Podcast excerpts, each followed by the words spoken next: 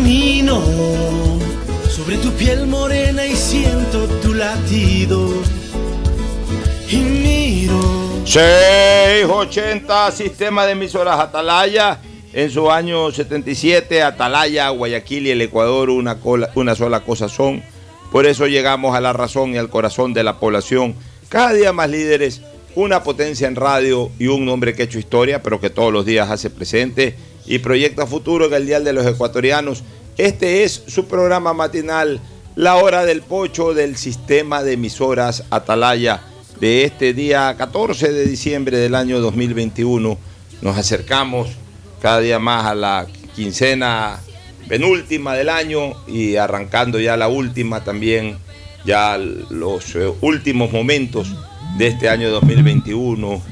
Eh, muy novedoso, muy eh, inquieto este año, muchas cosas buenas, otras cosas malas, muy activo, importante, muy activo en todo. A nivel eh, ecuménico, la principal actividad que nos dio este año fue encontrar la solución al grave problema del 2020. Este año la gente se vacunó, aunque las primeras vacunas comenzaron a darse hace un año, ¿no?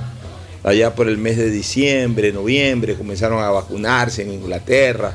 Recuerdo la señora que fue la primera vacunada en el mundo, una señora de- que se vacunó con AstraZeneca. Una señora mayor de 80 Una señora años. mayor de 80 años que se vacunó, que le- después comenzaron a vacunarse ya con las otras marcas farmacéuticas, pero realmente la intensidad en cuanto a la vacuna comenzó a darse a partir del mes de enero. Y aquí en el Ecuador eh, salimos rápido, salimos mucho más rápido de lo que verdaderamente esperábamos. La mortalidad en el Ecuador se redujo a la mínima expresión por temas de COVID, que se está muriendo gente con COVID, sí, pero hay gente que no se ha querido vacunar. Y aún así se están muriendo mucho menos, porque de alguna u otra manera yo sí creo que se ha alcanzado lo que se llama también la inmunidad eh, comunitaria o de rebaño. Y eso hace de que los efectos del COVID, aún a la gente no vacunada, no sean tan contundentes como cuando esto nos cayó de golpe allá por marzo y abril del año 2020. Pero bueno, eso fue lo más notable del año desde, desde lo ecuménico, eh, a nivel país, el buen proceso de vacunación, el cambio de mando eh, eh, gubernamental, hubo elecciones, hubo un ganador que desde mayo está ejerciendo el poder en el Ecuador, eh, y tantos otros temas en lo deportivo, pues ya tenemos un campeón ecuatoriano de fútbol nuevo, pero nuevo total, es decir, que por primera vez lo es. Eh, en definitiva, algunas cosas interesantes nos deja este año 2021, que lo estaremos recordando, entre las cosas trágicas como nunca, tanta sangre eh, chorreada en las calles y también en las penitenciarías del Ecuador, especialmente en la de Guayaquil. Eso quizás lo más negativo. Todo eso será motivo de análisis en su momento, pero por lo pronto hay que hablar de, del día a día con la novedad del sueldo que ya lo habíamos adelantado antes. El saludo de Fernando Edmundo Flores Marín Ferfloma al país. Fernando, buenos días. Eh, buenos días con todo, buenos días. Pocho, hoy día no la veo a Cristina tampoco. Sí, no, con Cristina hoy nosotros. día está con licencia porque está haciendo una excursión por ahí de esas. Otra más. Y anda ahí por donde están los, los llamados osos andinos. por Ah, ya, ok. Bueno, sí, el nuevo salario básico es 425 dólares, es decir, Guillermo Lazo aumentó la parte porcentual de la oferta de campaña de llevarlo hasta el término de su mandato a, cuatro- a 500 dólares. Eh, Cosa 100 que no- dólares de eh, valor, incremento. que, valor que no subía desde la transición, entiendo, 2008-2009, que subió en casi 30 dólares el, el, el sueldo. Sí, creo que época. del 2008 no había un incremento. o 2007 tan- a 2008, sí. algo así, en el gobierno de Correa. Eh, ahí lo explicaba el ex ministro de, de- de Rafael Correa, el señor que es melexista también, como es este, el que fue ministro que se le abrió a Correa, se me fue ahorita el, el nombre y apellido, y es mi buen amigo, el- ministro de. Finanzas, este, el primer ministro de Finanzas que tuvo Correa, que siempre se lo está entrevistando, gran persona. Ortiz. Ortiz, Fausto Ortiz, Ortiz. Fausto. Fau- Fausto Ortiz comentaba que eh, cuando ocurrió aquello, eh, la reacción de Correa en gabinete fue iracunda, dice él. O sea, ¿por qué subieron tanto? Eh, o sea, que como que no fue una decisión del presidente, sino que más bien, raro eso, ¿no? Sí. como que hubiese sido exclusivamente los ámbitos del Ministerio de Trabajo. Raro porque Correa siempre se caracterizó por cada hoja que se movía cerca de Carondelet la ordenaba él. Bueno, era el inicio de su mandato, o sea, después ya Claro, puede ser después que cambió y después incluso dice Ortiz que ya le gustó la cosa por el tema político, ¿no? Y que a veces se toman las decisiones más desde lo político que desde lo técnico. Pero a ver, yo en esto sí quiero eh, eh, analizar un poquito las cosas. Se ha aumentado 25 dólares el sueldo básico para aquellos que ganan 400. En primer lugar, ¿es un incremento de sueldo a la gran masa laboral? No necesariamente, porque es a los que ganan el sueldo básico. Es decir, si alguien está ganando 430 dólares sobre él, no hay ese incremento. Ahí ya es el incremento que corresponda acorde a la negociación que tenga con su patrón. El que ganaba menos de 425 o 400, ese sí llega a 425. O sea, puede ser que tú le hayas estado pagando a alguien, por ejemplo, 415 dólares o 420 dólares, tienes que ajustarle a 425. Pero si alguien ganaba 430, 450, 500, a esas personas no se les incrementa 25 dólares. Los 25, Además, no ha dicho cuánto se le incrementa. Claro, los 25 dólares es solamente para los del sueldo básico, es decir, para los que ganaban 400. Y pongo yo un ejemplo que normalmente no se ha dado, porque la gente gana 400 o gana de 450 para arriba. Pero si alguien ganaba 410, 415, tiene que ajustarla a 425, porque el sueldo básico pasa a ser 425. O sea, nadie puede ganar en, en relación de dependencia menos de 425 dólares. Pero no necesariamente el que ganaba más de 400 dólares se le va a incrementar 25 dólares. O sea, eso es importante saberlo. ¿Qué, impacto eso puede tener en el sector público? Muy poco.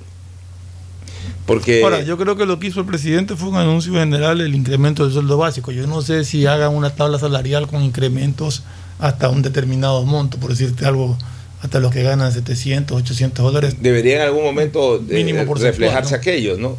O queda libre albedrío de la negociación entre patrono y, trabajador. Pero, o sea, lo que ya es seguro es que aquel que gana, nadie puede ganar menos de 425. O sea, aquel que ganaba 400 dólares o un poquito más de 400 dólares porque no llegaba a 425, llegará Y esto va en todos los ámbitos, no solamente en el empresarial, sino también en el servicio doméstico y en todos lados. Todo, todo empleado. El sector, el sector público se ve poco afectado yo creo que el impacto a nivel del sector público es, es, mínimo porque eh, eh, el amplio sector del, sector público gana de 500 para arriba. O sea, nadie gana el sueldo básico en el sector público, nadie. Eh, secretarias, conserjes, conductores, deben tener un sueldo arriba de los 450 dólares como mínimo. O sea, no, no, no, no se conoce mayormente. No quiere decir con esto que nadie en el sector público a lo mejor esté ganando el sueldo básico, pero es mínimo. O sea, de cada 100 empleados del sector público, o sea, de la burocracia, dos o tres podrán estar ganando 400 dólares y el resto ganan otro, otro, tienen otro nivel salarial. Por tanto, y por eso señalo que el, efecto sobre el sector público no será mayor a un 2 o 3% de, de la masa laboral burocrática. En el sector privado se va a sentir más desde la visión o desde el presupuesto de las empresas o de las personas naturales. Comencemos con el tema doméstico. Las empleadas domésticas, o las, yo, a mí me gusta decir empleadas domésticas, las, colaboradoras domésticas, las personas, las asistentes, domésticas, las asistentes domésticas, este, ganan el sueldo básico. 400 dólares más transporte, pero digamos que su sueldo es 400 dólares. No descarto que en algunos casos hasta ganen menos, pero digamos que la ley sí interpone la necesidad de que ganen el sueldo básico, 400 dólares. Entonces a ellas habrá que pagarles 425 dólares. Los guardias de las garitas, por ejemplo, puede ser que ganen un poco más de sueldo básico, pero aquel que gane el sueldo básico tendrá que recibir 425 dólares. Los obreros, habrá obreros que ganen el sueldo básico. En la fábrica sí hay obreros que ganan el sueldo básico. Pues bueno, ganarán a partir de 425 dólares. Y así por el estilo, ¿no? O sea, eh, tampoco es, yo creo, tampoco yo considero de que el más alto porcentaje de la gente que trabaja bajo relación de dependencia en el sector privado gana el sueldo básico. yo creo que la mayor parte de la gente que trabaja con relación de dependencia en el sector privado gana un poco más del sueldo básico. No mucho, pero sí un poco más. Entonces, no incurrirían en la obligación de incrementarle ese valor, 25 dólares, sino eh, lo que en su momento o lo determine una tabla o negocie directamente el empleado con el empleador. Esto es más para, vuelvo a repetir, para aquellos que ganan el sueldo básico, que ahí sí, de 400 tendrán que recibir 425 dólares, Fernando. Sí, a mí lo que me preocupa es que eh, esto se vea reflejado un incremento de precios en, los productos. O sea, tú sabes que siempre estos incrementos se trasladan al consumidor final. Entonces, eh, quisiera saber qué medidas ha tomado el gobierno para prevenir de alguna manera que no se venga una inflación reflejada por este incremento, ¿no? Yo ahí creo algunas cosas. En primero, vamos a un acto de justicia. Primero, un acto de promesa. Lo hizo Lazo, lo, prometió en campaña y lo está cumpliendo. Es una promesa tangible. Hablemos de que hay dos promesas tangibles que Lazo las ha cumplido plenamente. Vacunar a, ¿cuántas eran? 9 millones de personas, que lo cumplió con dosis completas. Y la otra promesa tangible era incrementar en el tiempo de cuatro años a 500. Digamos que ya cumplió, eh, como, como no dijo en, en, un año, sino en mi periodo, digamos que el primer cuarto ya lo cumplió, 25 dólares. Y seguramente el próximo año serán 25 más y así por el estilo y terminará entregando el gobierno o presentándose a la reelección, ya eso es un tema político que lo decidirá en su momento él, si es que tiene la aceptación popular y si tiene los deseos de continuar o si no ahí entregará el mando. Pero en todo caso, al término de su periodo constitucional para el año 2025, bajo esta pauta, él entregará el país con 500 dólares de sueldo básico unificado. Ya, bajo esa consideración yo sí quiero decir una cosa. Sí es justo incrementarle sustancialmente a mí sí me parecía una burla estos incrementos que se vienen dando en, tiempo pasado, de 3 dólares, de 4 dólares. Hay que decir las cosas como son. El sector empresarial todo lo ve desde el punto de vista de la chique. Tienen razón por ahí, han tenido más dificultades de producción, todos los que quieran. Pero bueno, también hay que, eh, hay, que pagar lo justo, pues, ¿no? Hay que pagar lo justo. Entonces, incrementarle a una persona que gana 400 dólares, irle incrementando de a 2 dólares, 3 dólares, ¿qué gana con 2, 3 dólares al, eh, mensuales en relación al año anterior? ¿Qué gana? Ah, sí, que, ya que hay una cosa que es importante también señalar, que la vida tampoco ha subido mucho que ha habido más una deflación que una inflación, es decir, que han bajado muchos precios, o los precios se mantienen igual? Pues se mantienen iguales por una sencilla razón, porque hay poca capacidad de consumo, porque la demanda se ha reducido, la oferta se ha mantenido, también se ha reducido porque a lo mejor se está produciendo menos en relación también a una demanda inferior a lo convencional. O sea, es, es propio, son síntomas propios de una economía deprimida. Pero es que desde hace rato sin necesidad de que haya inflación, Fernando, desde hace rato, pero desde hace ratísimo, desde hace ratón Miguelito, como, como se dice por ahí en las calles, que verdaderamente los precios de la calle, sin necesidad de que ya haya inflación, los precios de las calles desbordaron los ingresos. o sea, una persona con 400 dólares hace rato no puede vivir bien. Estoy de acuerdo contigo. Come con las completas. Estoy de acuerdo contigo. O sea, no digo que sea injusto. Digo que me preocupa que esto provoque incremento en precios, en el costo de los productos. ¿Por qué? Porque ahorita hablábamos y no sabemos qué va a pasar con el que ganaba 430 dólares, o 500 dólares, 440, 50 dólares. Y si a esa persona que no, que no está dentro de este incremento, no le incrementan nada, y hay precios, y hay subida de precios en, en los productos que consume, se va a ver afectado. Entonces es, es, un algo adicional que es lo que quería, que es lo que tiene planificado el gobierno para evitar justamente que este incremento se diluya en una inflación. Es que es importante hacer este análisis que estamos haciendo con Fernando y lo voy a tratar de explicar un poquito más nítidamente. Hoy la gente, un sector de la población, que no es la mayoritaria, dicho sea de paso, a ver, la inflación cuando se genera es para todos. El incremento cuando se genera no es para todos. mañana sube la papa a 20 centavos, sube la papa a 20 centavos para todos.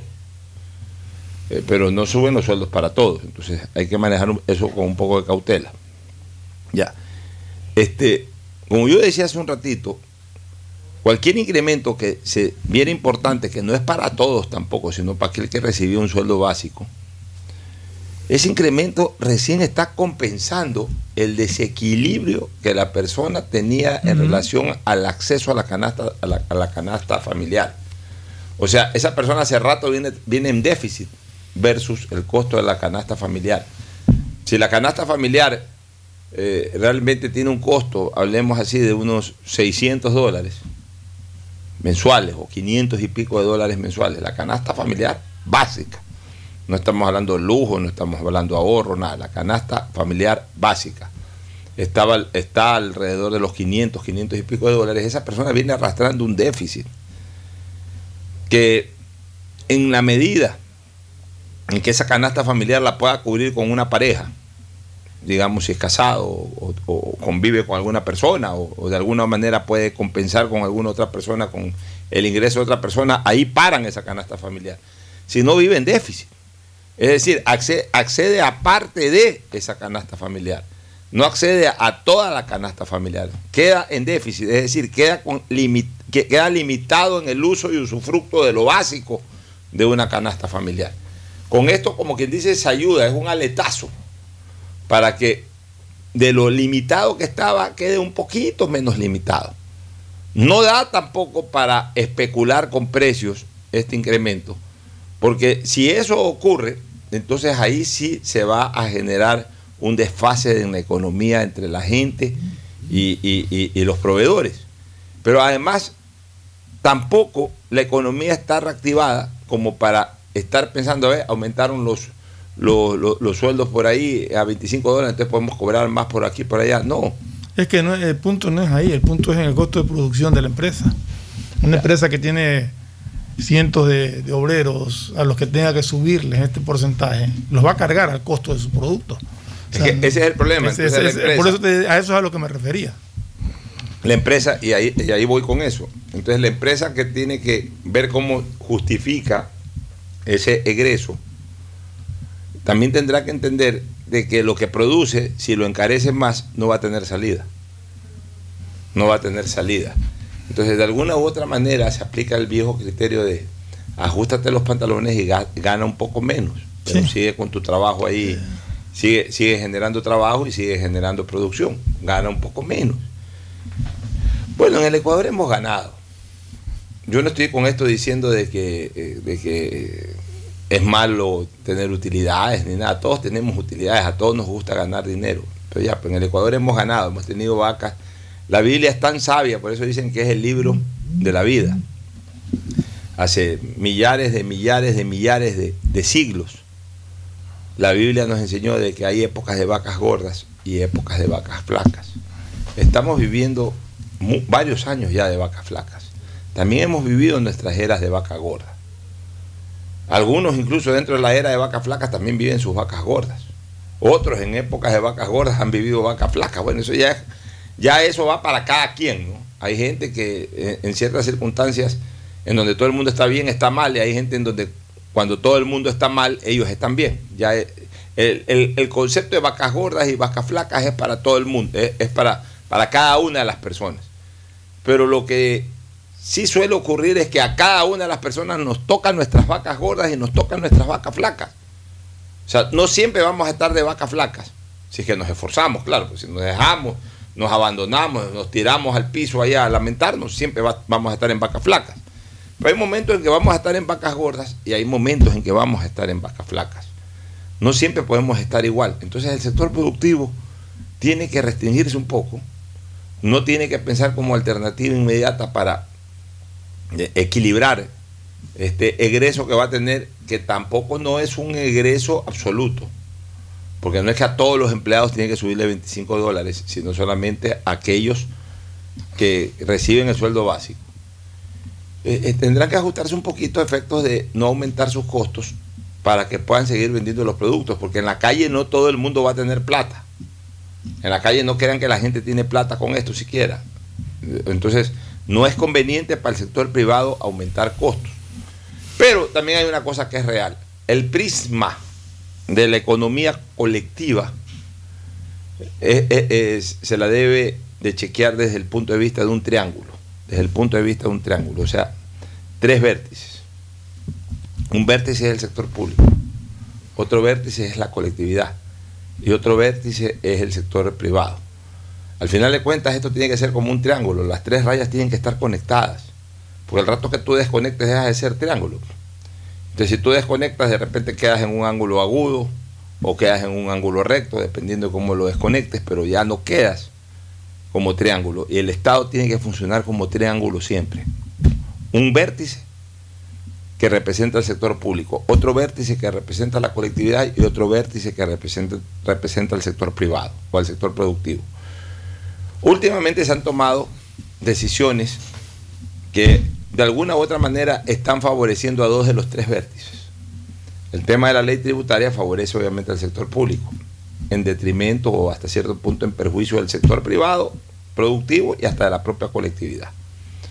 Ahorita hay una compensación a la colectividad, por lo menos a los que menos, a los que menos ingresan. Eh, no a los desempleados porque esos no tienen relación de dependencia, no a los que ganan más de 400 dólares porque para ellos no es el incremento, pero por lo menos un nicho laboral recibe un beneficio, 25, 25 dólares más por eh, mensuales de sueldo. Pero hay ese otro vértice, que es el verdadero motor de la economía nacional, que lo vemos eh, en este momento deprimido, es decir, que se lo ha golpeado con medidas que ya hemos señalado y que no se lo ha estimulado. Entonces yo creo, Fernando, que el gobierno tiene que aplicar también medidas urgentes de estímulo al sector productivo. Sí, eh, tiene que ver cómo lo consigue, cómo lo hace. Esa era mi preocupación y a eso se debía mi comentario. Estaba pensando justamente en las personas que trabajan, que eh, no tienen relación de dependencia, son profesionales, que con la ley de, con la reforma tributaria acaban de pasar, pues van a tener que pagar muchísimo más, muchísimo más de lo que venían pagando. Pero ellos a su vez en su estudio o en su oficina, dependiendo de lo que se dediquen, tienen cuatro o cinco empleados que, entre el chofer y el que le hace la limpieza y la secretaria, etc. A los que también va a tener que aumentarles el sueldo si es que ganan ese sueldo mínimo. Entonces lo golpearon con la reforma tributaria y ahora los golpean con el incremento salarial. Entonces, ahí es donde yo digo, cuál es el camino para ayudar también a esa gente de una forma u otra. Porque no puede ser que darle el golpe por acá, darle el golpe por acá y todos merecen un trato que, que, sea equitativo, ¿no? Entonces, eh, el gobierno tiene que tener pensado cómo va a reactivar o cómo va a incentivar a estos sectores para, para que no se vean tan afectados. No sé todavía, no, no he escuchado. Presidente Lazo dijo que el día lunes 20 iba a dar otra noticia y que el día lunes 27 iba a dar otra noticia. Es decir, ya dio la primera. No sé cuáles son la segunda y la tercera.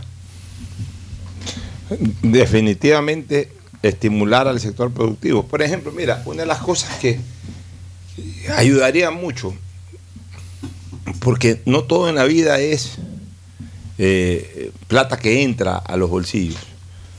También es importante revisar las eh, eh, políticas que ayuden a que salga menos plata de los bolsillos. Una de las cosas que ayudaría mucho al sector productivo y ayudaría mucho también a la ciudadanía en general es ya de una vez por todas anunciar un plan integral de revisión de las tarifas eléctricas. Por ejemplo. O sea, ya no todo en la vida tampoco es impuestos. Ya, vámonos por ese lado el sector productivo necesita, necesita ahorrar en luz, pero no necesita ahorrar en, el costo de la luz, pero no necesita disminuir el consumo de luz. ¿Por qué? Porque si tú, aquí nos estamos tomando una bebida gaseosa, se necesita X cantidad de kilovatios hora. Claro, eh, el, ahorro, el ahorro, no es en el consumo, sino tiene que ser en el costo de la energía. Tú, necesitas producir la misma cantidad de bebidas gaseosas, necesitarás siempre la misma cantidad de luz. o de repente necesitas hasta producir un poco más y necesitas consumir más luz, pero lo que también necesitas es de que el precio de la tarifa sea más bajo, para que consumiendo más luz pagues menos.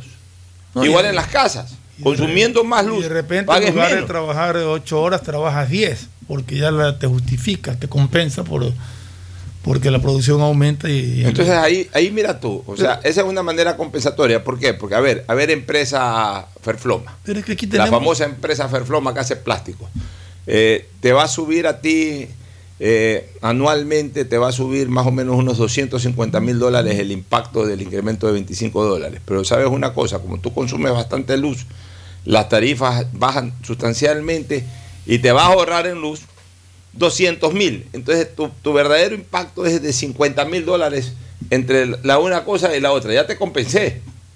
Ya te compensé. Pues lo que no puede quedar es que me pagues más impuestos, pagues más a tus empleados y encima, por ejemplo, el tema de luz, en vez de, de- de- de ahorrar o de bajar eh, el costo, más bien se mantenga o suba. Pero aquí- Entonces, ahí, ahí sí, te, ahí sí te, te están poniendo una soga al cuello. ¿no? Aquí se construyeron las hidroeléctricas, eso ya lo hemos discutido anteriormente, Pocho. Se construyeron hidroeléctricas y nos dijeron que iba a, a- a bajar el precio de la luz, que iba a bajar el costo del kilovatio. Nunca bajó. Entonces, eh, una inversión tan millonaria, ¿para qué beneficio de quién? Se han gastado millares de millones, de do- ¿Para- ¿Para millares beneficio de quién? de millones ¿Por de dólares. Más bien, la gente empezó a quejarse de cómo le subían las tarifas de luz. No, de que, no es que aplaudían cómo les bajaban. Se quejaban de cómo les subía el costo. Entonces, ¿para beneficio de quién fue esa inversión de tantos miles de millones de dólares?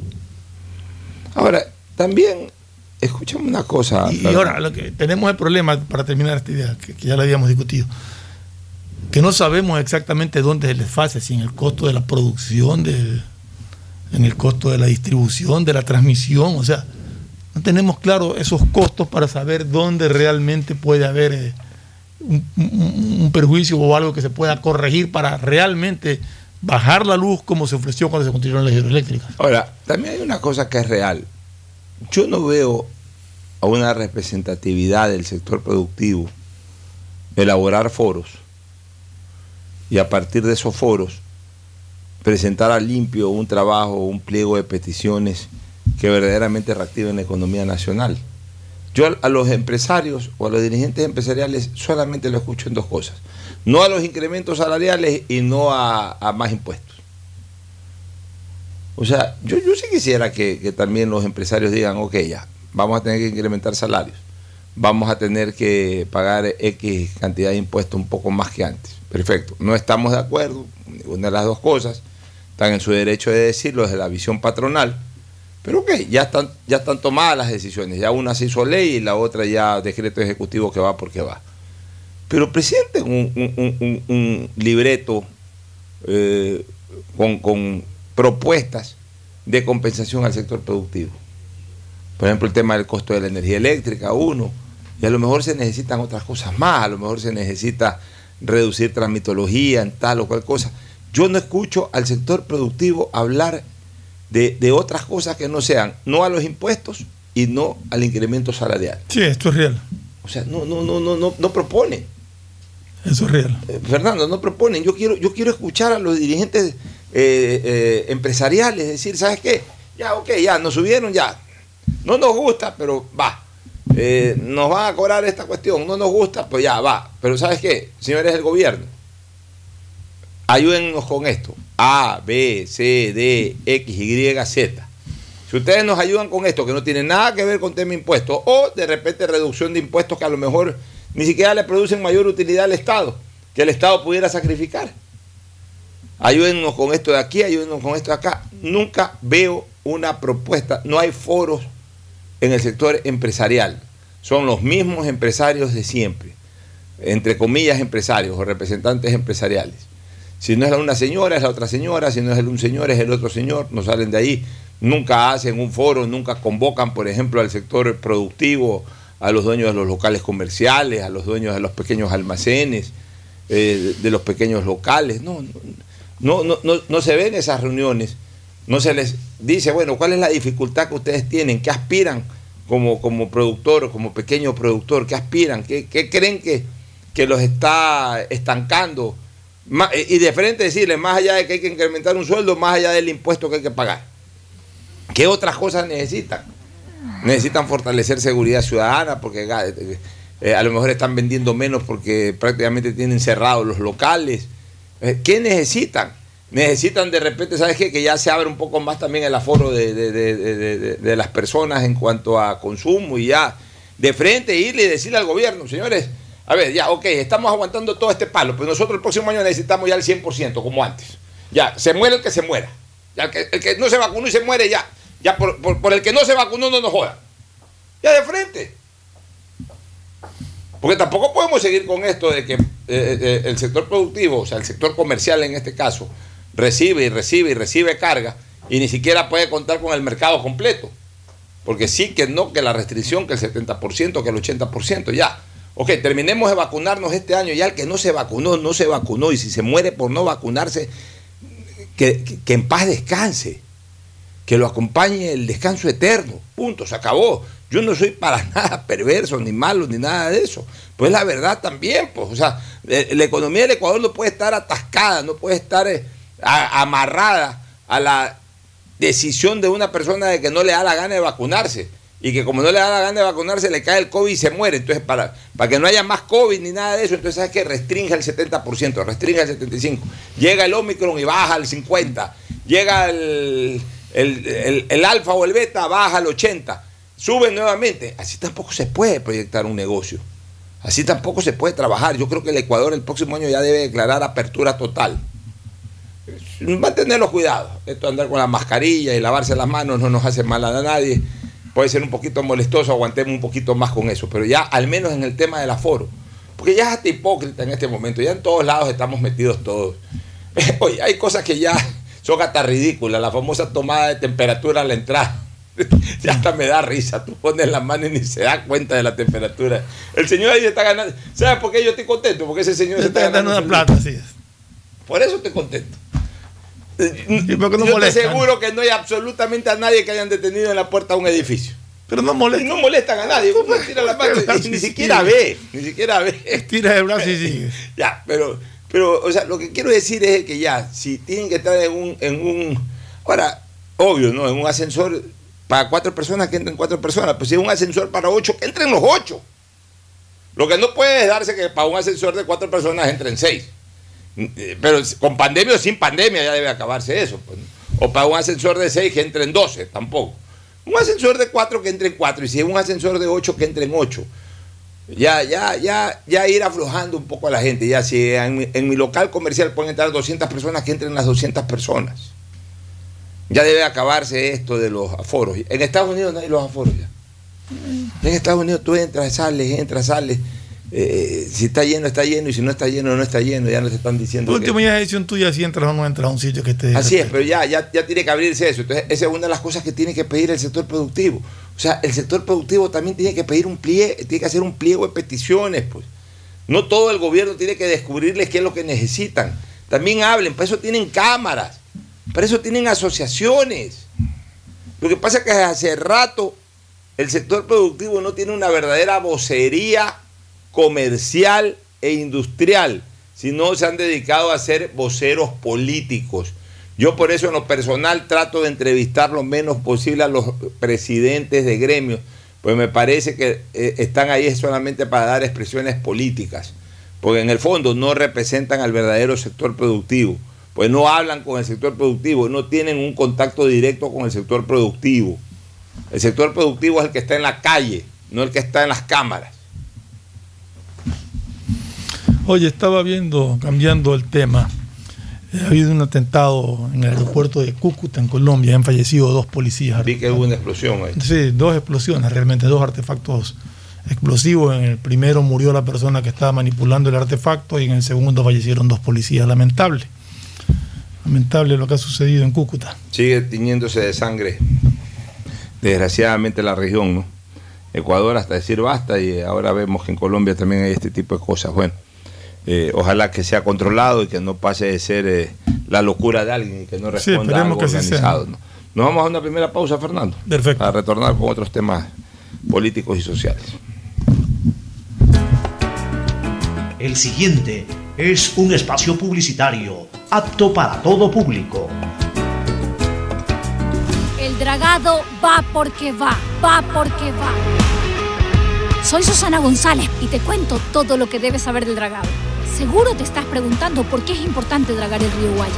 Porque evitará la pérdida de cultivos y animales, garantizando que los alimentos lleguen del campo a tu mesa. Esta es la obra más esperada por la provincia y el Ecuador entero. El dragado va porque va, va porque va. Prefectura del Guayas. ¿Usted sabe para qué nos convocaron? Dicen, el presidente Barrial organizará una minga de limpieza. Vecinos, como ustedes saben, la época invernal se acerca. Aquí ha venido maquinaria del municipio Yemapac a quitar la maleza de los canales, pero también depende de nosotros mantenerlos limpios. Por eso los he convocado para ser parte de la solución. Semanalmente haremos limpieza de desechos que podrían desembocar y tapar el canal. En la alcaldía de Guayaquil, Yemapac, trabajamos en un plan preinvernal del sistema de aguas lluvias y también requerimos el compromiso de todos. La nueva ciudad la construimos juntos. Tu chip plus de CNT cuesta 3 dólares y con él puedes chatear, mensajear, likear y postear. A todos influenciar. Hablar sin parar, comentar al azar y siempre navegar, compartir y mostrar, subir y descargar. WhatsApp, WhatsApp, WhatsApp. TikTokear, TikTokear. Tu chip plus te da más megas, minutos y redes sociales. Recarga tu paquete desde 3 dólares ya. Chip plus CNT. ¿Cómo para internet? Llegaron los Blue Days de Pacificar. Días azules y despejados llenos de descuentos especiales y promociones exclusivas. Aprovecha y difiere tus consumos con dos meses de gracia. Sueña alto y compra en grande con los Blue Days de Pacificar. Pacificar, historias que vivir, Banco del Pacífico. En Banco Guayaquil, para ser el banco que quieres, primero teníamos que escucharte. Cuiden mucho al personal para poder tener la conexión con el cliente, es decir, con nosotros. Katy, por primera vez en nuestra historia, las capacitaciones de servicio al cliente las darán nuestros mismos clientes. Porque lo mejor de pensar menos como banco y más como tú es que lo estamos haciendo juntos. Banco Guayaquil, primero tú. Hay conexiones que van más allá de las palabras y esta Navidad con Claro puedes vivirlas todas. Si ya tienes un plan móvil, contrata los servicios del hogar y recibe hasta el doble de velocidad en el internet de tu casa y también hasta el doble de velocidad en tu plan de celular. Encuentra en Claro la mejor opción para ti y tu familia, porque con Claro conectados podemos Detrás de cada profesional hay una gran historia. Aprende, experimenta y crea la tuya. Estudia a distancia en la Universidad Católica Santiago de Guayaquil. Contamos con las carreras de marketing, administración de empresa, emprendimiento e innovación social, turismo, contabilidad y auditoría, trabajo social y derecho. Sistema de educación a distancia de la Universidad Católica Santiago de Guayaquil, formando líderes Buenas, siempre. doña Carmen, deme una librita de arroz, porfa. Buena joven, ya le damos. Oiga, doña, ¿no le molesta la hora que está aquí frente a su tienda? Mire, joven, más me molestan los malos olores del sector. Y esta obra de MAPAP y la alcaldía es para cambiar de aire en nuestra ciudad. La plena, doña Carmen, no lo había pensado, pero tiene razón. El cambio se respira gracias a la nueva planta Los Merinos, que se encarga de controlar y encapsular los olores, mejorando la calidad de vida de la gente y las condiciones ambientales del río. En Emapac y Alcaldía de Guayaquil, contamos contigo. ¡Qué hermoso que está el día de hoy! Soleado y despejado. Es que llegaron los Blue Days de Pacificar, días llenos de descuentos especiales y promociones exclusivas. Aprovecha y difiere tus consumos con dos meses de gracia. Sueña alto y compra en grande con los Blue Days de Pacificar. Pacificar, historia que vivir. Banco del Pacífico. Tu chip plus de CNT cuesta 3 dólares y con él puedes chatear, mensajear, likear y postear. A todos Hablar sin parar, comentar al azar y siempre navegar, compartir y mostrar, subir y descargar. WhatsApp, WhatsApp, WhatsApp. TikTokear, TikTokear. Tu chip plus te da más megas, minutos y redes sociales. Recarga tu paquete desde 3 dólares ya. Chip plus CNT. ¿Cómo para internet? a tu gente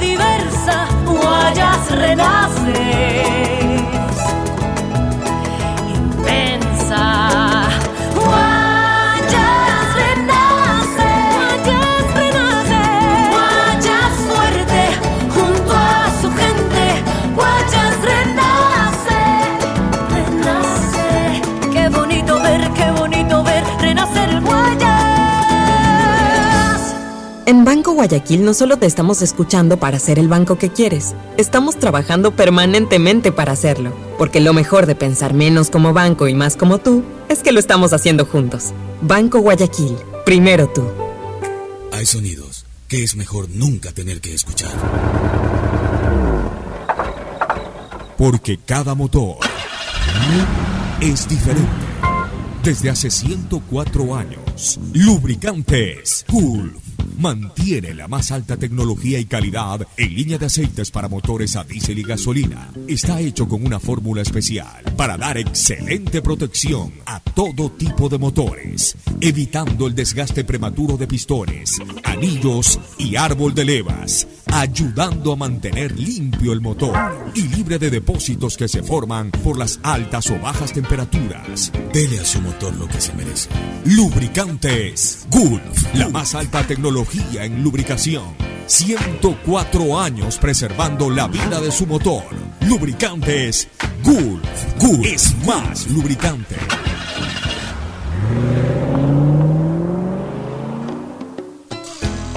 Fin del espacio publicitario. Usted está escuchando un programa de opinión, categoría O, apto para todo público.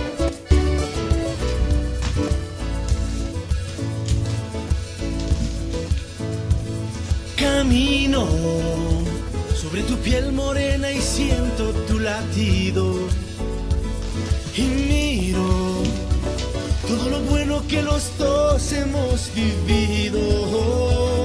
Te digo, solo hay razones para estar agradecido. Es lo que somos y lo que siempre hemos sido. Amigos. Bueno, retornamos, este, mi querido eh, Ferfloma, retornamos antes que nada para dar una noticia luctuosa que enluta a la familia del sistema de emisoras Atalaya. Ha fallecido Yo- Joe Gómez, Joe Gómez, eh, un chico con características especiales, hijo mayor de nuestro querido amigo y locutor del sistema de emisoras Atalaya, Miguelito Gómez. Sentido que, pésame para Miguel Eh, y toda su nuestro, familia. nuestro pésame para Miguel y toda su familia por el lamentable fallecimiento de Joe, Joe Gómez, su hijo mayor, a quien él, pues como todo padre, adoraba, quería muchísimo y desgraciadamente, pues eh, parece que venía con algún tipo de enfermedad ya desde hace algún tiempo y, y el día de hoy ha dejado de existir. Le damos un fuerte abrazo a, a Miguelito Gómez, nuestro querido amigo que lo conocemos tanto tiempo por este profundo dolor que seguramente embarga a él y a toda su familia. Así ¿no? es. Este, oye, algunas cosas interesantes. Me está escribiendo Marcos Viteri. Me está escribiendo Marcos Viteri, a quien lo- le agradezco y le envío un cariñoso saludo a Marcos. Saludos, Marco. Este, Marcos me dice lo siguiente, me dice, la gente no tiene idea ni trasciende lo grave de la situación. El país está dejando de producir 500 mil barriles diarios, que es casi toda la producción petrolera. 500 mil barriles diarios. Ya, este, apa- apagando todos los pozos porque no hay oleoducto. Cuando va a afectar, ¿cuánto va a afectar a la economía? Y nadie dice nada. Bueno, aquí lo estamos diciendo porque nos estamos enterando a través tuyo, mi querido Marco. Por lo menos 30 días. Calcúlale 65 dólares por barril. Oye, esto es gravísimo, estamos sin petróleo. Como en la época de León. Y ahí justamente hace referencia Marcos dice lo que le pasó a León exactamente. Él se avispó y utilizó el oleoducto de Colombia. León utilizó petróleo de Venezuela para solucionar la crisis cuando hubo el problema del oleoducto, del terremoto. No fue exactamente de Colombia. Dice, estamos apagando todos los pozos. Eh, el desvío de los oleoductos eh, no se puede transportar. No hay, no hay ya capacidad de almacenamiento en el oriente. Qué duro para el presidente Lazo, escribe Marcos Viteri. Y aquí estoy quiero leer un poquito, porque es, es un tema de una erosión regresiva. Leamos un poquito esto, porque esto, esto, es, esto aparentemente sí, sí está generando una complicación. Dice, gobierno declara fuerza mayor en sector petrolero debido a erosión regresiva.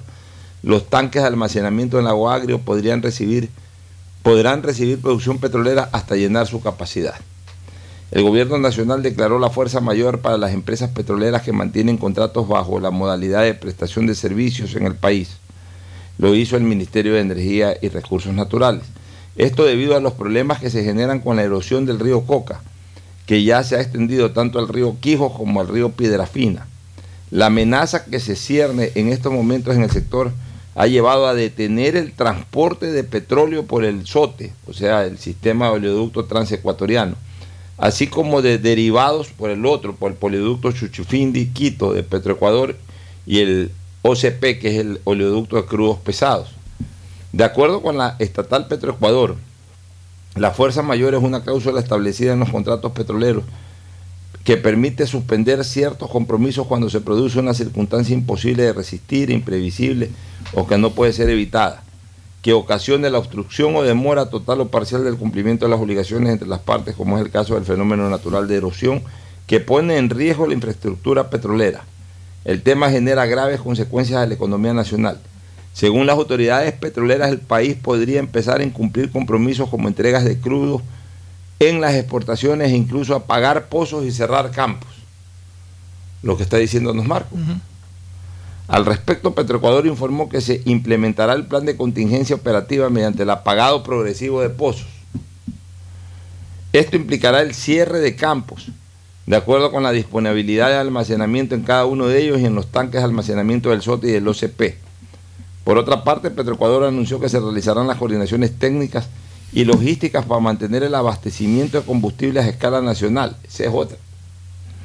Se ratifica que Petroecuador cuenta con el stock suficiente de gasolinas, diésel, jet fuel, jet fuel, fuel oil para generación eléctrica y GLP de uso doméstico en todas sus terminales. Los productos derivados de petróleo se comercializarán con normalidad a la ciudadanía.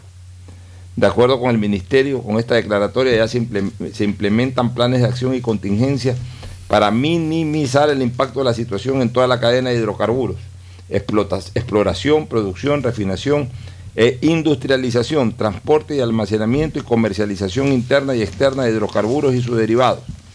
Actualmente se construyen variantes emergentes que permitan retomar el bombeo de crudo, una vez que tanto Petroecuador como el OCP cuenten con las condiciones técnicas para reanudar operaciones, deberán notificar al Ministerio de Energía y Recursos Naturales No Renovables y a la Agencia de Regulación y Control de Energía y Recursos Naturales No Renovables, ha señalado la cartera de Estado. Sin embargo, al momento no hay una fecha probable para la solución del problema. Miguel Robalino, experto en temas petroleros, explicó que la situación actual es compleja, pues el país podría empezar a incumplir con los compromisos de entregas de crudo, lo cual, dependiendo de las cláusulas de los contratos, podría generar incluso sanciones para el país. Fíjate. Esto casi que ni lo sabíamos, este Fernando. Sí, la verdad es que no. O sea, hay en este momento, por un tema natural, una grave crisis en el sector petrolero. Que prácticamente nos y además en un momento en que el petróleo está pasando por un eh, por un buen precio. Están pagando bien por el barril de petróleo internacional. Y en este momento se nos produce este contratiempo que verdaderamente va a erosionar la de por sí la- debilitada economía Lo nacional. que más me llamó la atención es que digan que no hay una fecha límite para conocer eh, exactamente hasta, cu- hasta cuándo es este problema.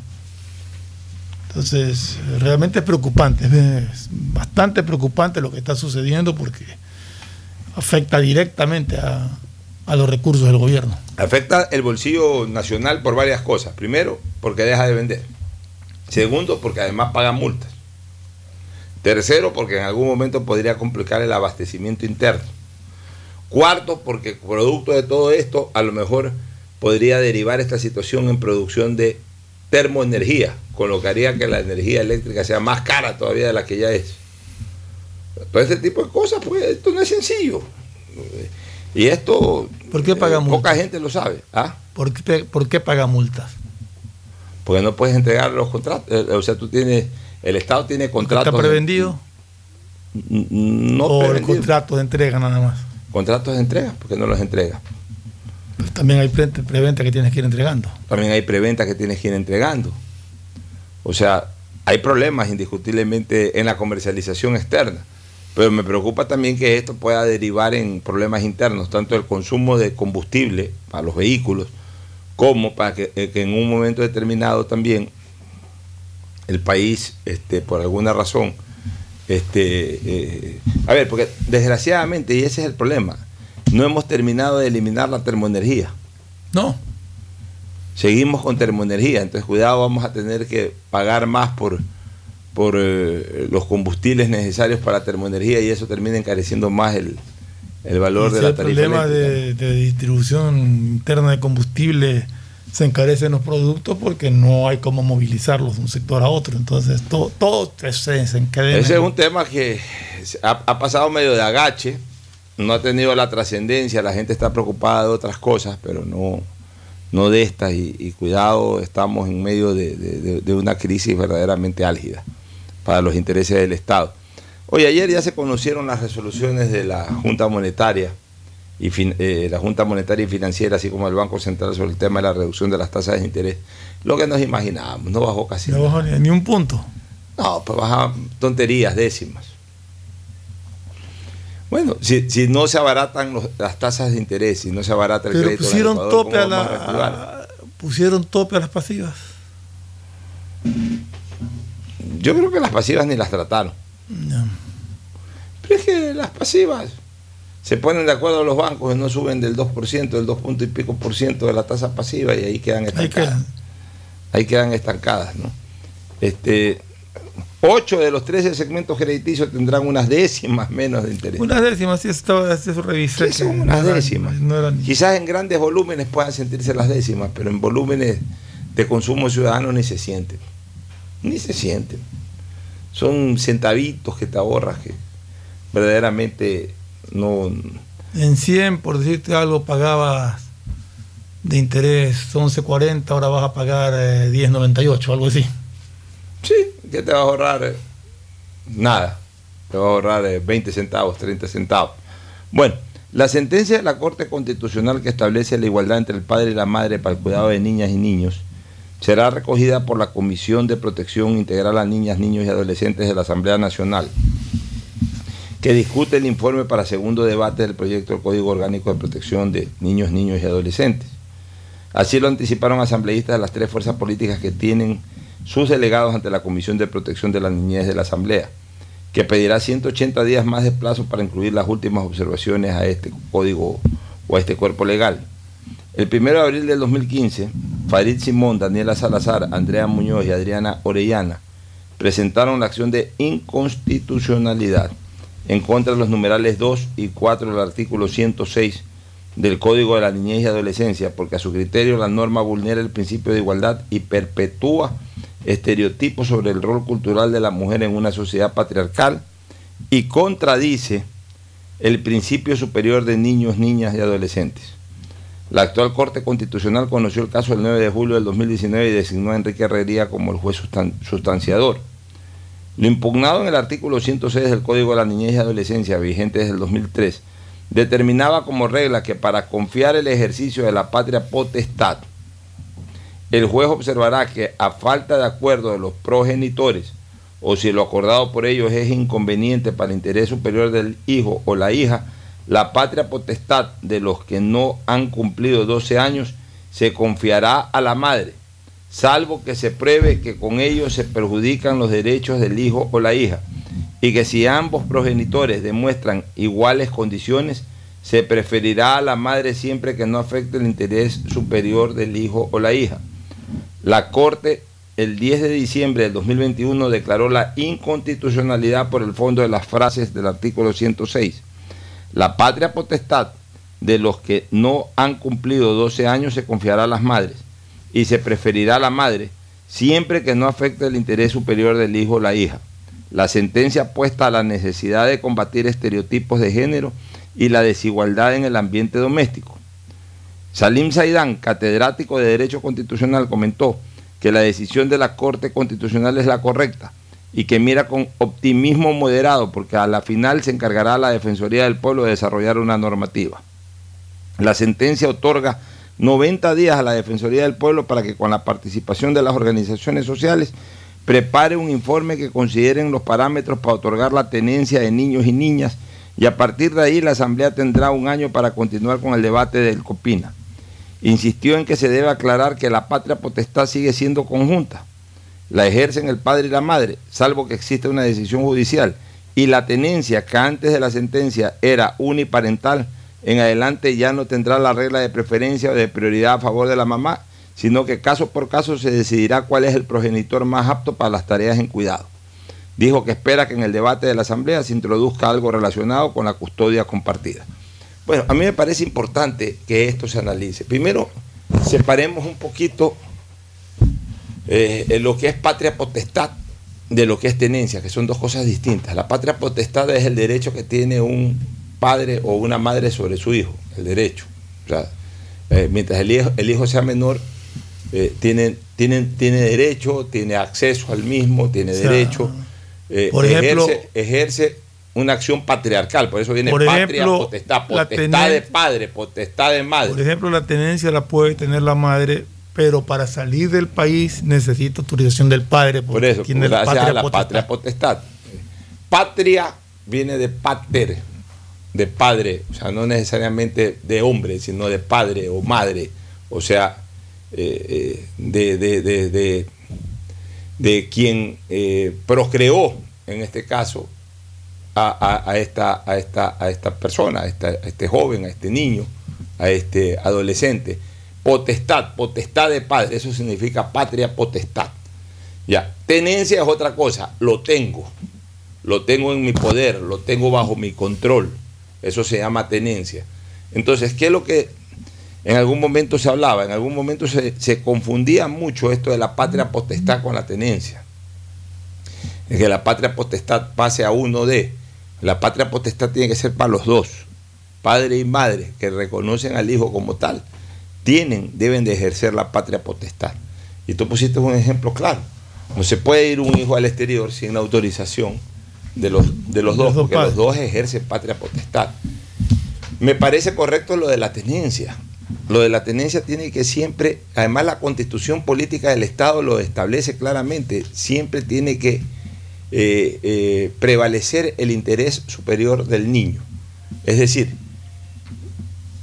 vamos a poner un caso puntual, no es que la plata decide ni nada, pero a ver, alguna vez Carlos Farqueas Batallas me, me daba un consejo, me decía, la patria no te da la felicidad, pero sí te libera las angustias. Y es la verdad, pues mi querido.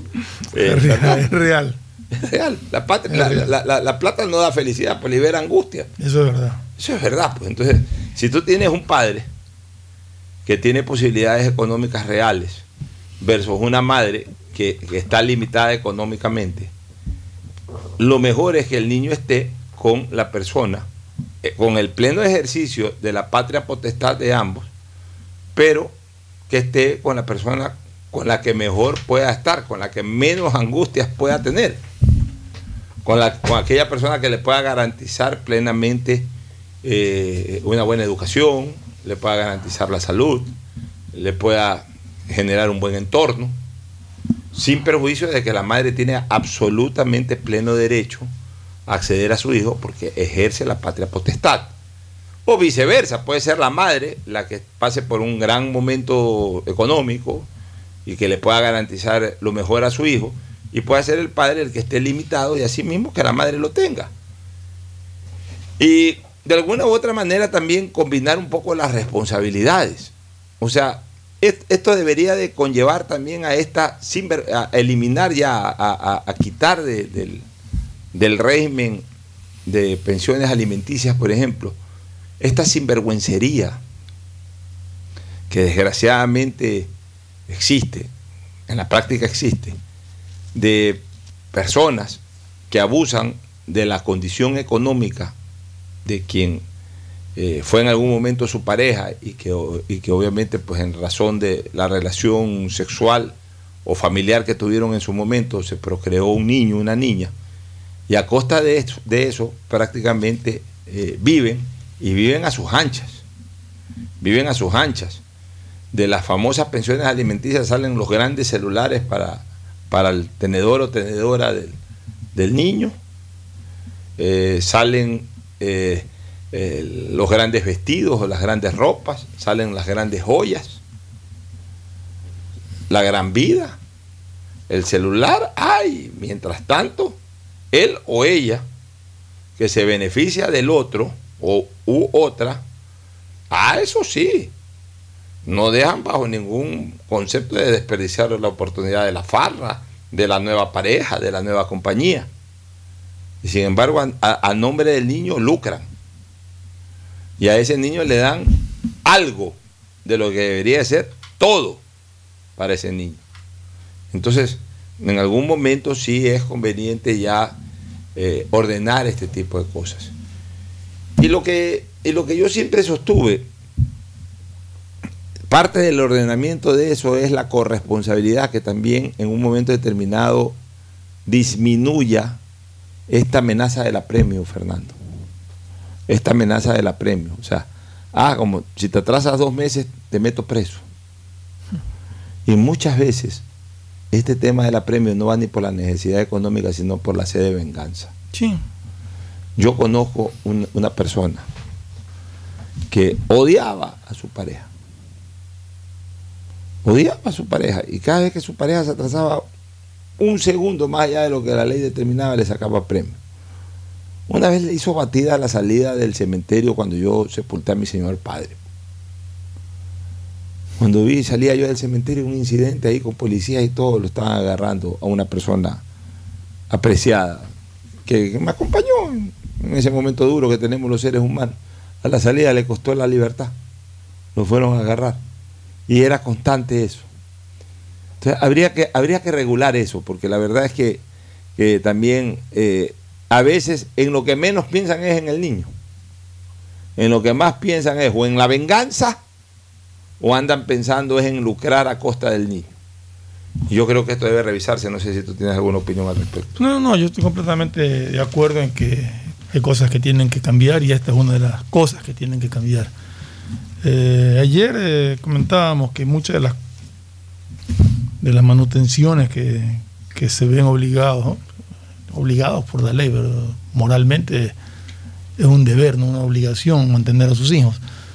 Pero una de las cosas es asumir los gastos, no dar dinero. Asumir los gastos. Yo pago la pensión del colegio, yo pago los libros, yo le doy la ropa. O sea, se le- pueden poner de acuerdo en la audiencia. A ver, padre, ¿tú qué vas a caer? ¿Tú con qué te caes? Yo respondo por la educación de mis hijos. Son tres hijos que tengo aquí con la señora. Yo voy a pagarle la educación en el mismo o mejores colegios donde han estado. Exacto. Yo respondo por la salud de mis hijos. Ya, yo respondo, yo a ellos les voy a dar también X monto en vestuario, a los tres.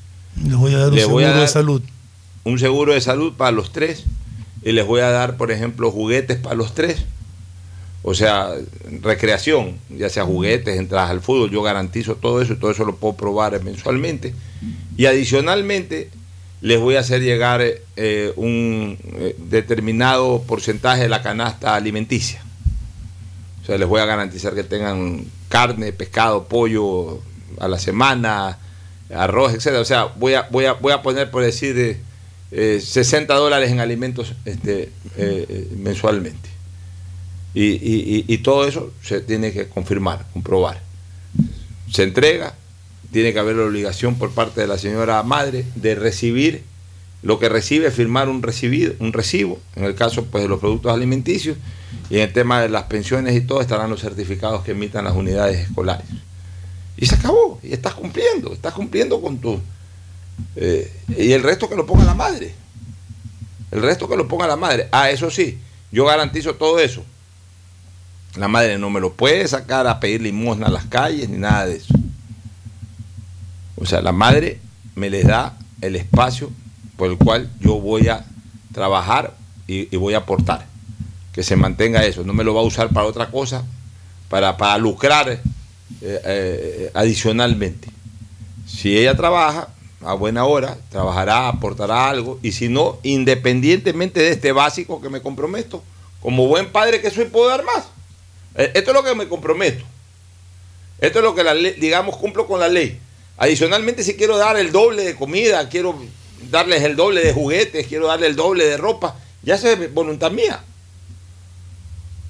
O sea, yo creo que hay que llegar a un punto de tal naturaleza de evitar de que esa plata termine en en las grandes boutiques y en las empresas de telefonía celular o en las grandes tiendas de ventas de teléfonos celulares.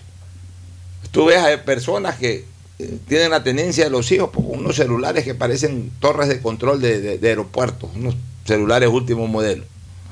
¿A costa de qué? De la pensión alimenticia del hijo. verdad. Nos vamos a la pausa y retornamos con el segmento deportivo. Este programa Llegaron los Blue Days de Pacificar, días azules y despejados, llenos de descuentos especiales y promociones exclusivas. Aprovecha y difiere tus consumos con dos meses de gracia. Sueña alto y compra en grande con los Blue Days de Pacificar. Pacificar, historias que vivir, Banco del Pacífico. Aceites y lubricantes Gulf, el aceite de mayor tecnología en el mercado. Acaricia el motor de tu vehículo para que funcione como un verdadero Fórmula 1 con aceites y lubricantes Gulf. ¿Quieres estudiar, tener flexibilidad horaria y escoger tu futuro? En la Universidad Católica Santiago de Guayaquil trabajamos para el progreso en educación, ofreciendo cada día la mejor calidad y para ello estamos a un clic de distancia. Escoge la carrera de tu vocación. Puede ser marketing, administración de empresas, emprendimiento e innovación social, turismo, contabilidad y auditoría, trabajo social y también derecho. Consulta en nuestra página web mayor información y esquemas de admisión. Universidad Católica Santiago de Guayaquil, formando siempre líderes. Hay conexiones que van más allá de las palabras y esta Navidad con Claro puedes vivirlas todas. Si ya tienes un plan móvil, contrata los servicios del hogar y recibe hasta el doble de velocidad en el internet de tu casa y también hasta el doble de velocidad en tu plan de celular. Encuentra en Claro la mejor opción para ti y tu familia, porque con Claro conectados podemos más. Qué hermoso que está el día de hoy, soleado y despejado. Es que llegaron los Blue Days de Pacificar, días llenos de descuentos especiales y promociones exclusivas. Aprovecha y difiere tus consumos con dos meses de gracia. Sueña alto y compra en grande con los Blue Days de Pacificar. Pacificar, historia que vivir, Banco del Pacífico. Buenas, doña Carmen. Deme una librita de arroz, porfa. Buena joven, ya le damos. Oiga, doña, ¿no le molesta la hora que está aquí frente a su tienda? Mire, joven, más me molestan los malos olores del sector. Y esta obra de MAPAP y la alcaldía es para cambiar de aire en nuestra ciudad. La plena, doña Carmen. No la había pensado, pero tiene razón. El cambio se respira gracias a la nueva planta Los Merinos, que se encarga de controlar y encapsular los olores, mejorando la calidad de vida de la gente y las condiciones ambientales del río. En EMAPAC y Alcaldía de Guayaquil, contamos contigo. Esta Navidad, tus giros del exterior de Banco Guayaquil te premian con un año de supermercado gratis. Del 1 de noviembre al 31 de diciembre participa por 400 dólares al mes en compras durante un año. Puedes cobrar tus giros en ventanillas, en los más de 11.500 bancos del barrio a nivel nacional o recibirlos directamente en tu cuenta de Banco Guayaquil. Esta Navidad el supermercado lo ponemos nosotros. Banco Guayaquil, primero tú.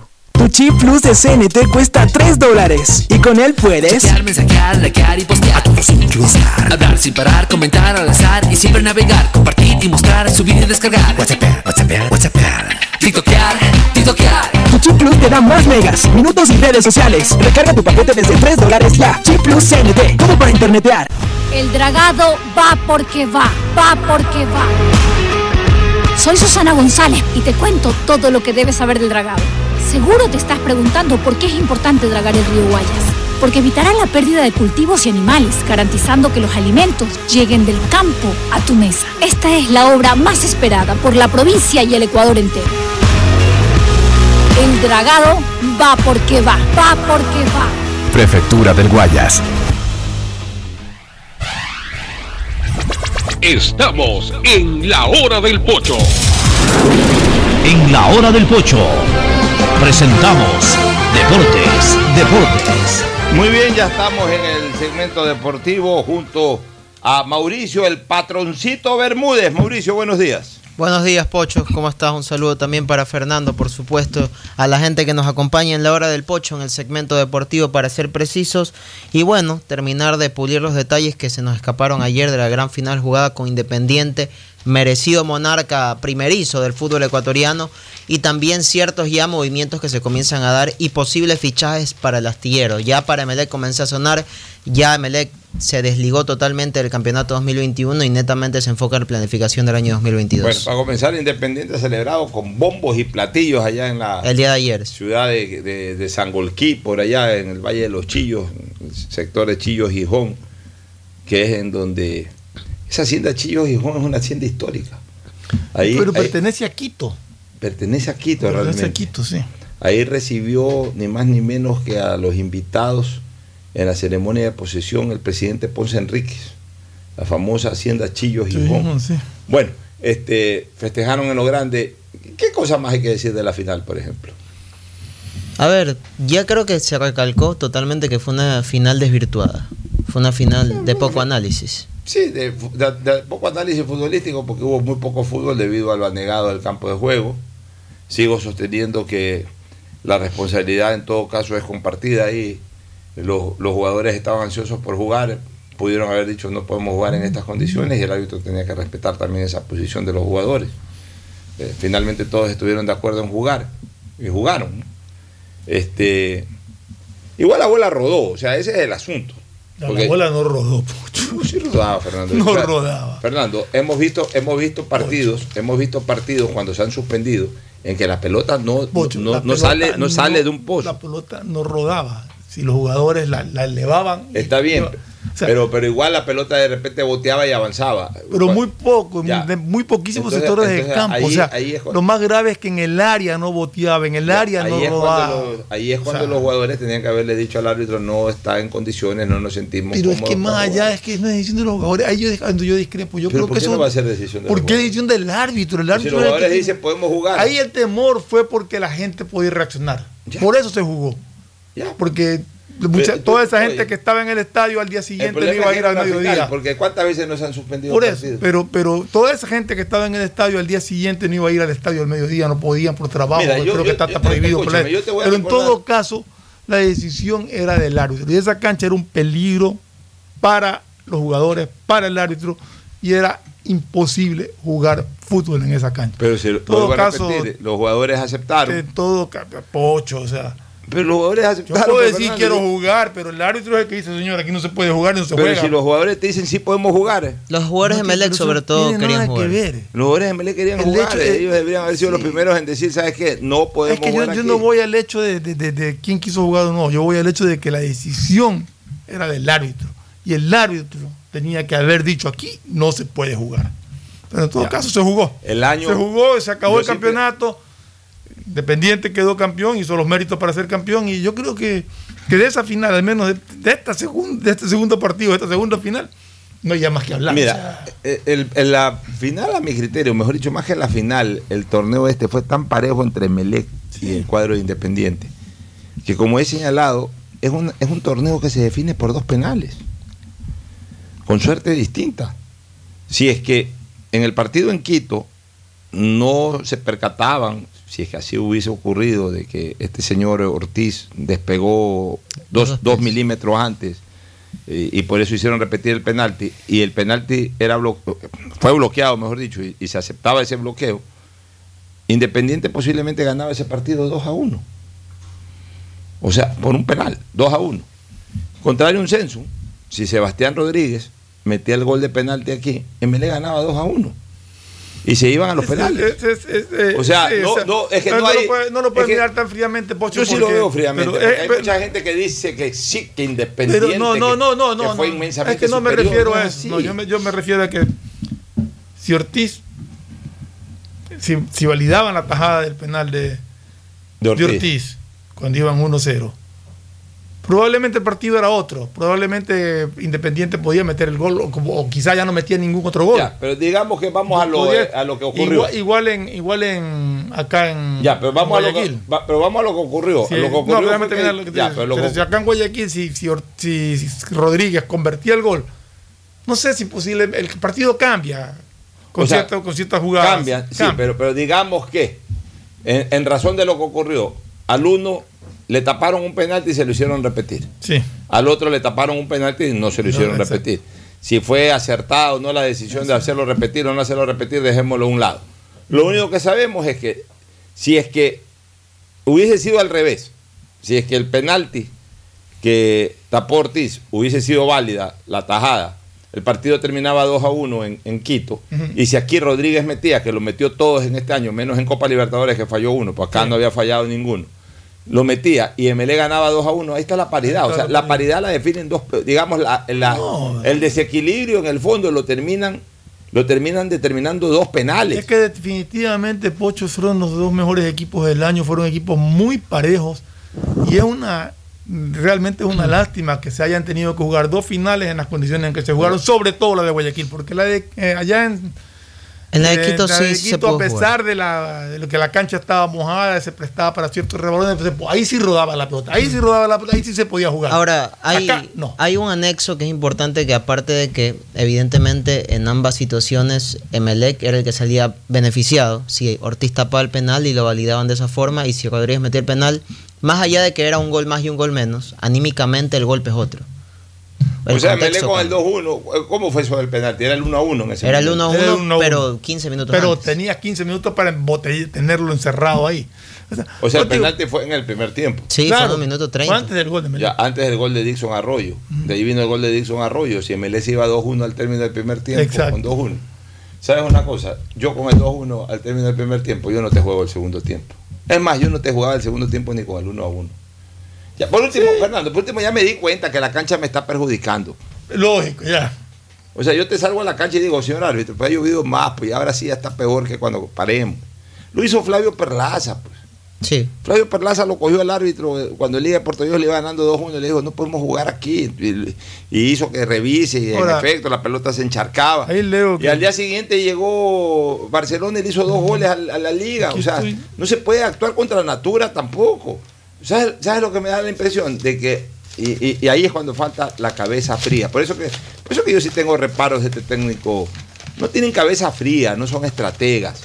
Se dejan llevar por la angustia, se dejan llevar por la, por la presión, por la desesperación, por la ansiedad. Rescalvo. Lo- lo- los domina. Rescalvo tenía que haber dicho, ¿sabes que A mí no me conviene jugar con esta cancha. Por lo menos creo el incidente, pues Fernando, indistintamente ya de lo que decía el árbitro, pero creo el incidente.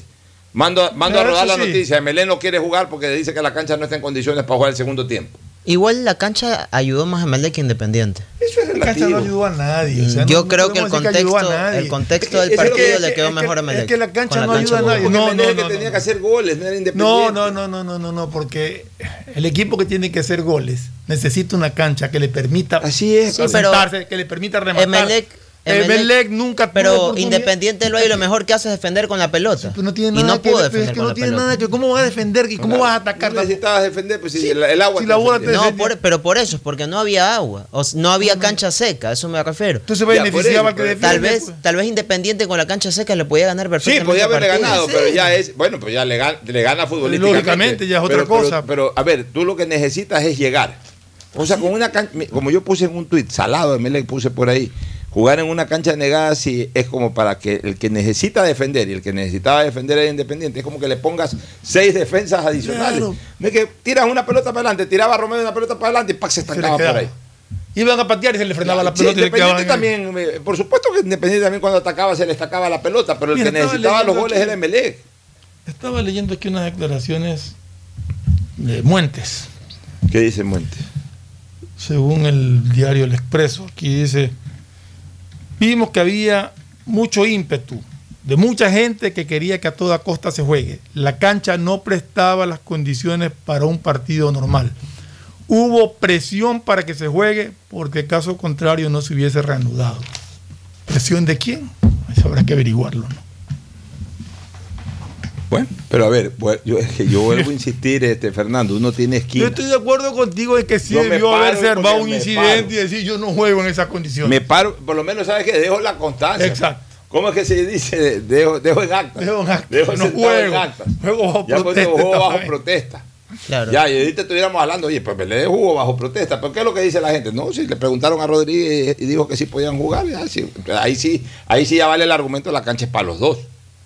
Ya, pues jugaste, la cancha es para los dos. Yo, yo hubiese. Sí, la no, yo no juego, ¿por qué? Porque necesito los goles. La cancha para los dos, pero en este contexto puntual beneficiado salía que tenía la ventaja, ¿no? Por O sea, eso entonces el que, el que tenía que convertir. ya, el que sabía que le iba a, que le iba a ir mal tenía que haberse parado tieso. No, no, no pues está tu público, eh, regresen mañana y si realmente dice que ya lo vean por televisión, mala suerte. pues. O sea, es un tema de fuerza mayor, de naturaleza. Yo la No, verdad es que ahí no, sí- Que por último coges el micrófono y le hablas al público Yo y ahí sí dices no que comparto. queremos ser campeones no podemos ¿Por qué no comparto? Yo creo que, por- porque para mí el contexto del partido benefició a Melec. De hecho, fue el equipo que mejor se sentó a las condiciones de la cancha. Era el que tiraba los pelotazos donde estaba la defensa de Independiente del Valle.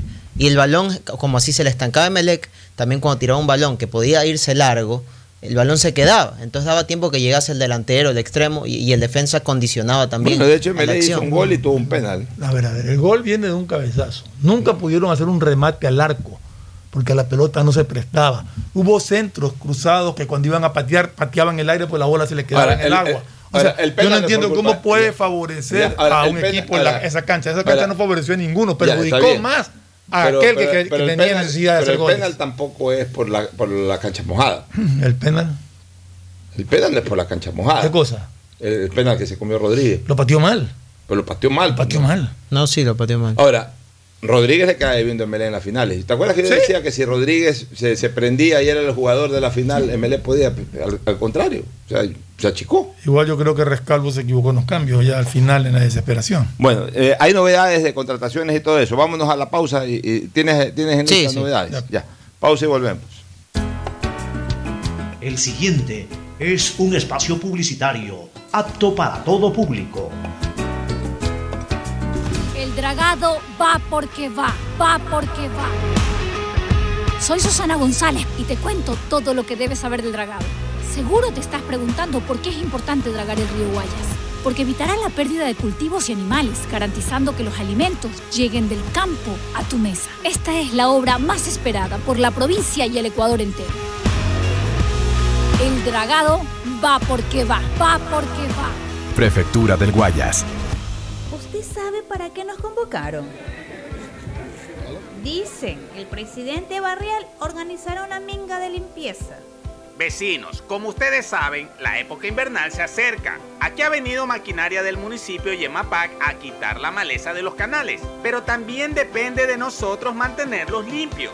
Por eso los he convocado para ser parte de la solución. Semanalmente haremos limpieza de desechos que podrían desembocar y tapar el canal. En la alcaldía de Guayaquil, Yemapac, trabajamos en un plan preinvernal del sistema de aguas lluvias y también requerimos el compromiso de todos. La nueva ciudad la construimos juntos. Tu chip plus de CNT cuesta 3 dólares y con él puedes Chatear, mensajear, likear y postear. A todos influenciar. Hablar sin parar, comentar al azar y siempre navegar, compartir y mostrar, subir y descargar. WhatsApp, WhatsApp, WhatsApp. TikTokear, TikTokear. Tu chip plus te da más megas, minutos y redes sociales. Recarga tu paquete desde 3 dólares ya. Chip plus CNT, como para internet. Llegaron los Blue Days de Pacificar. Días azules y despejados, llenos de descuentos especiales y promociones exclusivas. Aprovecha y difiere tus consumos con dos meses de gracia. Sueña alto y compra en grande con los Blue Days de Pacificar. Pacificar, historias que vivir. Banco del Pacífico. La nueva ciudad se construye con obras. Estamos realizando el mantenimiento vial con pavimento de hormigón asfáltico en el sector centro y parroquias como Roca, Pedro Carbo, Urdaneta, entre otras. 19.4 kilómetros de calles intervenidas, beneficiando a 96.600 habitantes y generando 163 empleos. En Banco Guayaquil, para ser el banco que quieres, primero teníamos que escucharte. Cuiden mucho al personal para poder tener la conexión con el cliente, es decir, con nosotros. Katy, por primera vez en nuestra historia, las capacitaciones de servicio al cliente las darán nuestros mismos clientes. Porque lo mejor de pensar menos como banco y más como tú es que lo estamos haciendo juntos. Banco Guayaquil, primero tú. Hay conexiones que van más allá de las palabras. Y esta Navidad con Claro puedes vivirlas todas. Si ya tienes un plan móvil, contrata los servicios del hogar y recibe hasta el doble de velocidad en el internet de tu casa y también hasta el doble de velocidad en tu plan de celular. Encuentra en Claro la mejor opción para ti y tu familia, porque con Claro conectados Podemos Detrás de cada profesional hay una gran historia. Aprende, experimenta y crea la tuya. Estudia a distancia en la Universidad Católica Santiago de Guayaquil. Contamos con las carreras de marketing, administración de empresa, emprendimiento e innovación social, turismo, contabilidad y auditoría, trabajo social y derecho. Sistema de educación a distancia de la Universidad Católica Santiago de Guayaquil, formando líderes Buenas, siempre. doña Carmen. Deme una librita de arroz, porfa. Buena joven, ya le damos. Oiga, doña, ¿no le molesta la hora que está aquí frente a su tienda? Mire, joven, más me molestan los malos olores del sector. Y esta obra de MAPAP y la alcaldía es para cambiar de aire en nuestra ciudad.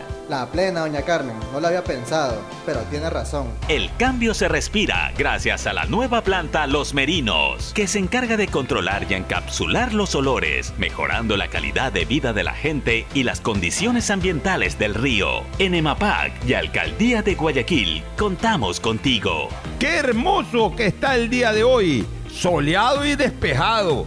Es que llegaron los Blue Days de Pacificar, días llenos de descuentos especiales y promociones exclusivas. Aprovecha y difiere tus consumos con dos meses de gracia. Sueña alto y compra en grande con los Blue Days de Pacificar. Pacificar, historia que vivir. Banco del Pacífico. Tu chip plus de CNT cuesta 3 dólares y con él puedes Chatear, mensajear, likear y postear. A todos incluenciar. Hablar sin parar, comentar al azar y siempre navegar, compartir y mostrar, subir y descargar. WhatsApp, WhatsApp, WhatsApp. TikTokear, TikTokear. Tu chip plus te da más megas, minutos y redes sociales. Recarga tu paquete desde 3 dólares ya. Chip plus CNT. Como por internet. A tu gente diversa, Guayas renaces.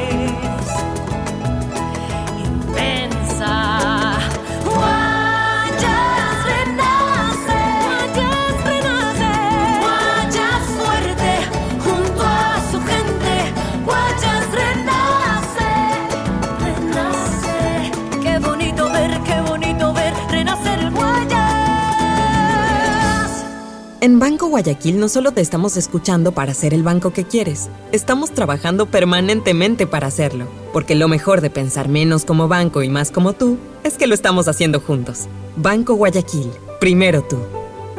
Hay sonidos que es mejor nunca tener que escuchar. Porque cada motor es diferente. Desde hace 104 años, Lubricantes Gulf mantiene la más alta tecnología y calidad en línea de aceites para motores a diésel y gasolina. Está hecho con una fórmula especial para dar excelente protección a todo tipo de motores, evitando el desgaste prematuro de pistones, anillos y árbol de levas, ayudando a mantener limpio el motor y libre de depósitos que se forman por las altas o bajas temperaturas. Dele a su motor lo que se merece. Lubricantes Gulf, la más alta tecnología en lubricación. 104 años preservando la vida de su motor. Lubricantes Gulf. Gulf es más lubricante.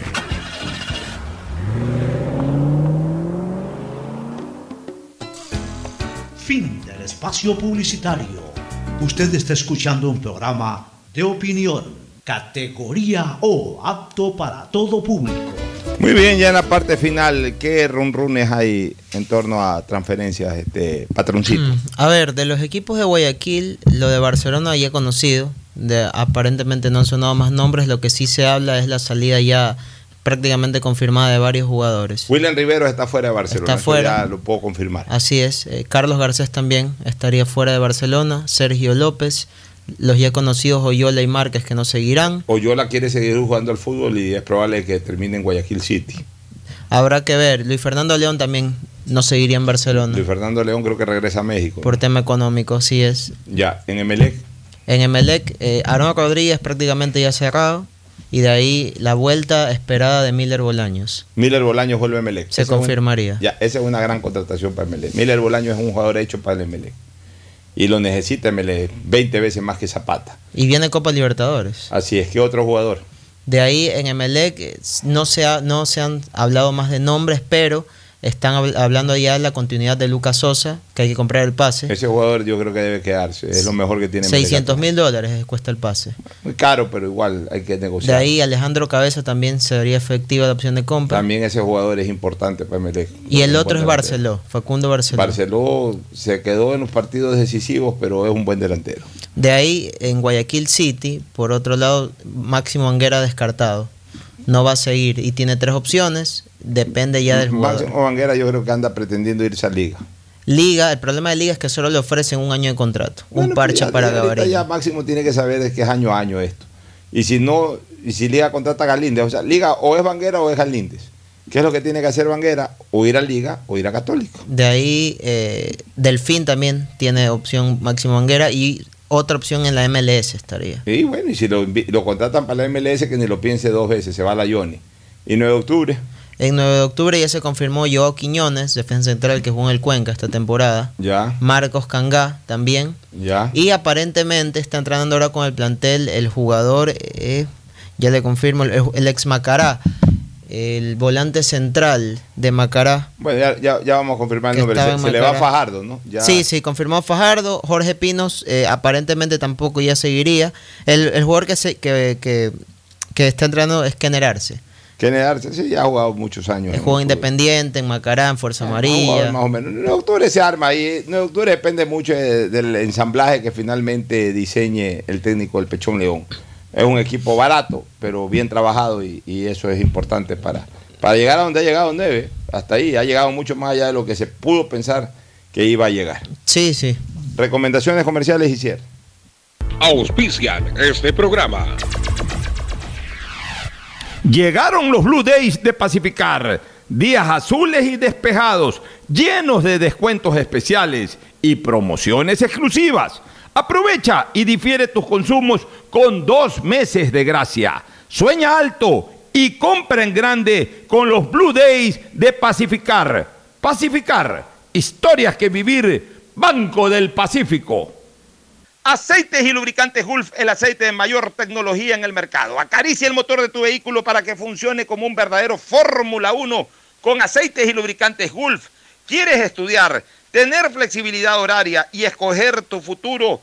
En la Universidad Católica Santiago de Guayaquil trabajamos para el progreso en educación, ofreciendo cada día la mejor calidad y para ello estamos a un clic de distancia. Escoge la carrera de tu vocación. Puede ser marketing, administración de empresas, emprendimiento e innovación social, turismo, contabilidad y auditoría, trabajo social y también derecho.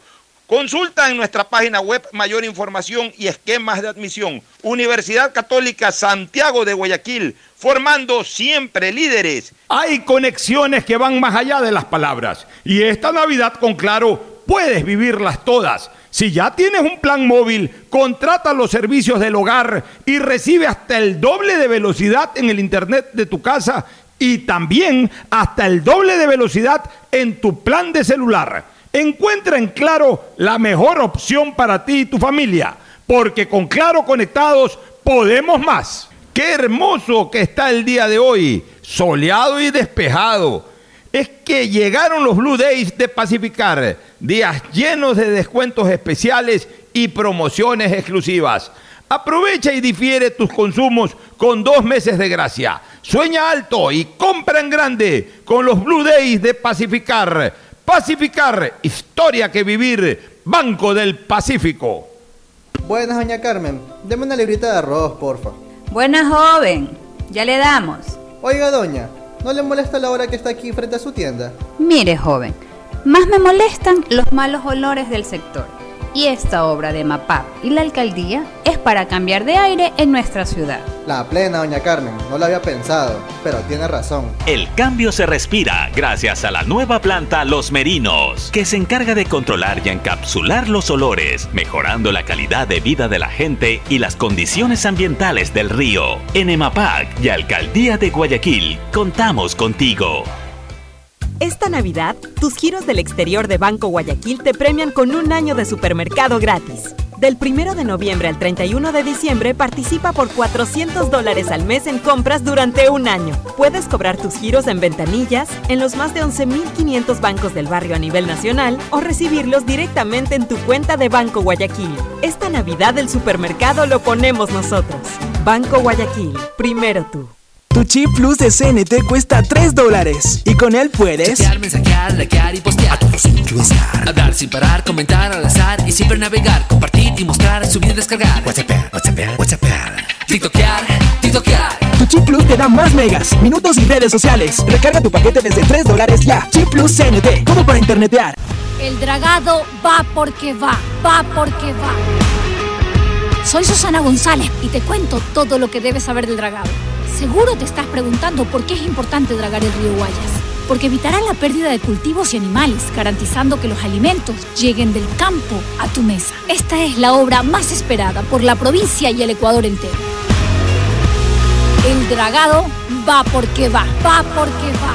Prefectura del Guayas. Estamos en la hora del pocho. Gracias por su sintonía. Este programa fue auspiciado por...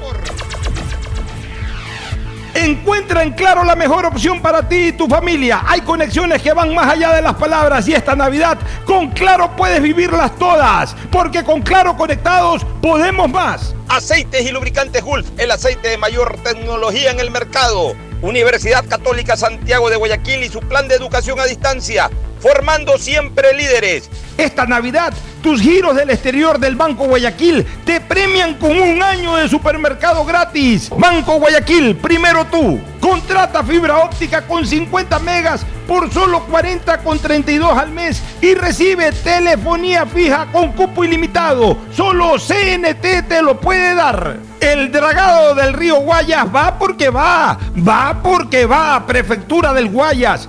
Aprovecha los Blue Days de Pacificar y difiere tus consumos con dos meses de gracia. Sueña alto y compra en grande con los Blue Days de Pacificar. Pacificar historias que vivir del Banco del Pacífico. Se acerca la época invernal y la Alcaldía de Guayaquil, a través de EMAPAC e Interagua, ejecuta el plan anual de mantenimiento del sistema de aguas lluvias. Son 182 canales de drenaje pluvial intervenidos. Se recuerda a la ciudadanía que es indispensable su colaboración, evitando botar basura en los canales, ductos y sumideros que podría provocar taponamiento.